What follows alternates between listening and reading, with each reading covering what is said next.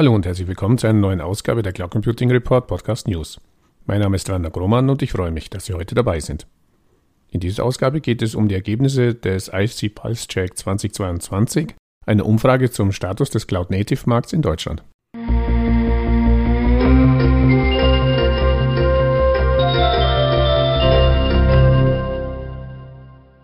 Bevor ich Ihnen einen kurzen Überblick über die Ergebnisse des ISC Pulse Check Cloud Native 2022 vermittle, möchte ich für den Fall der Fälle, dass jemand für ihn noch nichts mit dem Begriff Cloud Native anfangen kann, kurz erläutern, was sich dahinter verbirgt.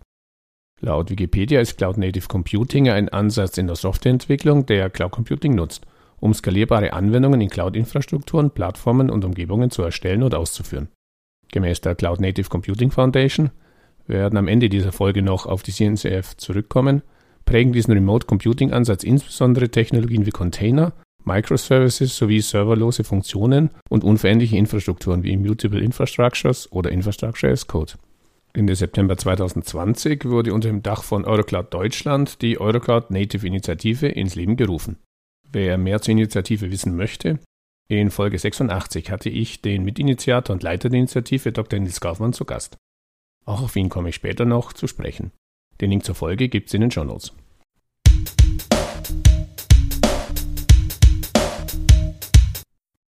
Ende Oktober 2022 stellt nun also Eurocloud Native und das Marktforschungsinstitut ISG die Ergebnisse des ISG Pulse Check 2022 vor. Nach der Premiere im vergangenen Jahr wurden erneut 200 IT-Entscheider aus mittelständischen Unternehmen zum Einsatz von Cloud Native Technologien befragt. Den Link zur öffentlichen Ankündigung finden Sie ebenfalls in den Show Notes. Die wichtigsten Ergebnisse in der Zusammenfassung.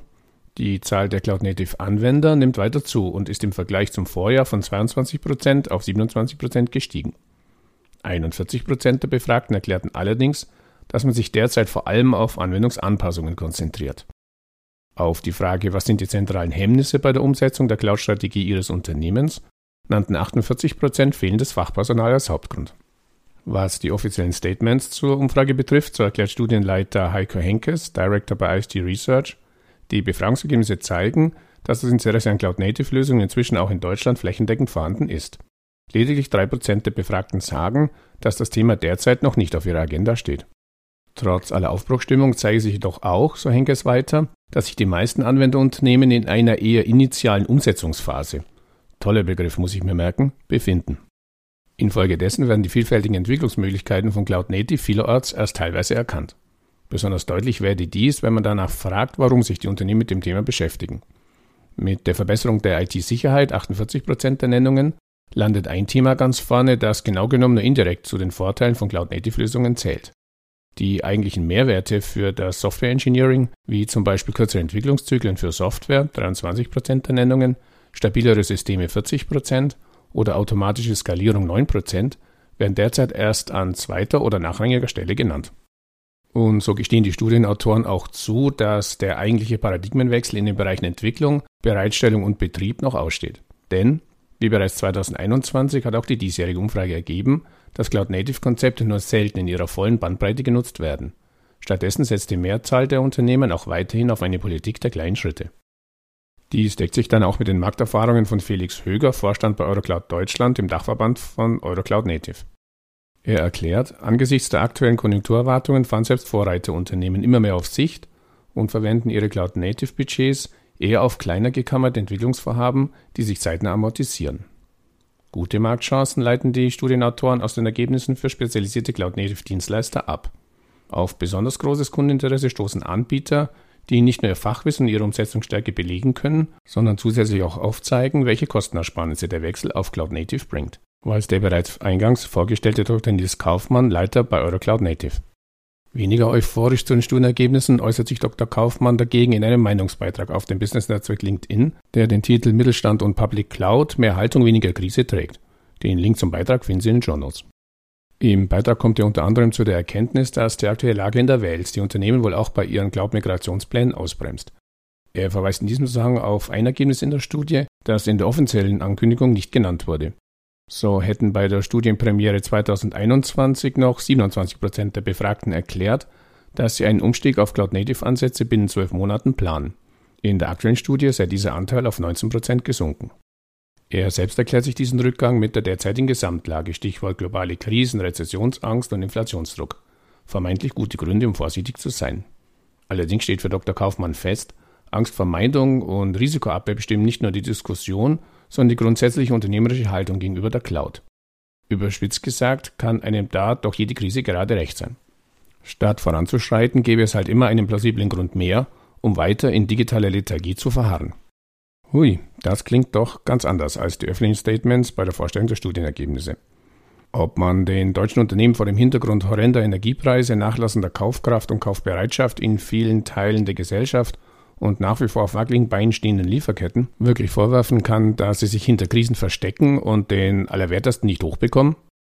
Und auch der an anderer Stelle im Beitrag geäußerte Wunsch von Dr. Kaufmann, er wünsche sich von deutschen Führungskräften wenigstens halb so viel Mut, Verantwortungsbereitschaft und visionäre Tatkraft, wie es seinerzeit die Gründerinnen und Gründer der Unternehmen hatten, von welchem sie jetzt ihr sicheres Gehalt, Rentenbeiträge und eine Car Allowance beziehen, lässt doch etwas Frust über die aktuelle Marktsituation erkennen.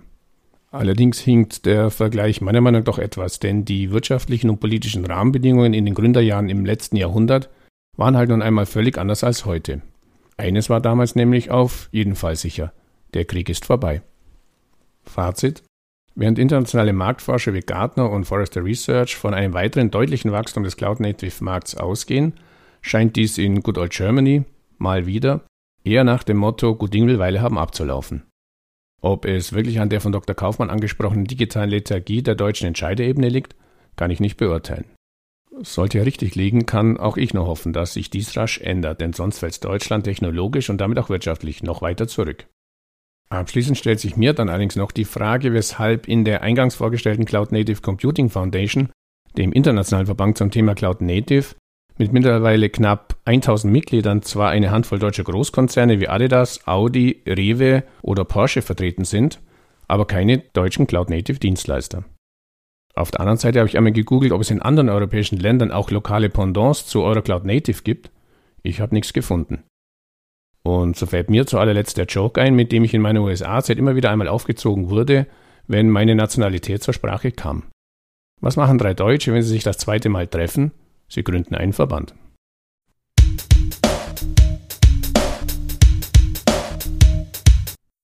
An dieser Stelle noch ein kurzer Nachtrag. In der Episode hatte ich behauptet, dass aus einer Handvoll deutscher Großkonzerne in der Cloud Native Computing Foundation keine deutschen Cloud Native Dienstleister vertreten sind.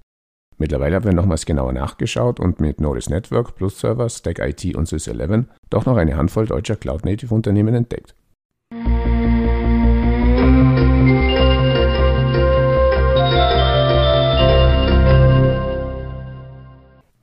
An dieser Stelle herzlichen Dank für Ihre Aufmerksamkeit. Die Shownotes zu dieser Folge finden Sie im Cloud Computing Report Podcast unter www.cloud-computing-report.de-podcast-folge-144. Falls Sie regelmäßig über aktuelle Entwicklungen zum deutschsprachigen Cloud Computing Markt informiert werden möchten, abonnieren Sie uns am besten auf Spotify, Apple Podcasts oder Google Podcasts. Und wenn Ihnen gefällt, was Sie da hören, freuen wir uns natürlich über ein entsprechendes Like. So viel für heute. Nochmals herzlichen Dank, dass Sie heute dabei waren und bis zum nächsten Mal. Ihr Werner Grummann.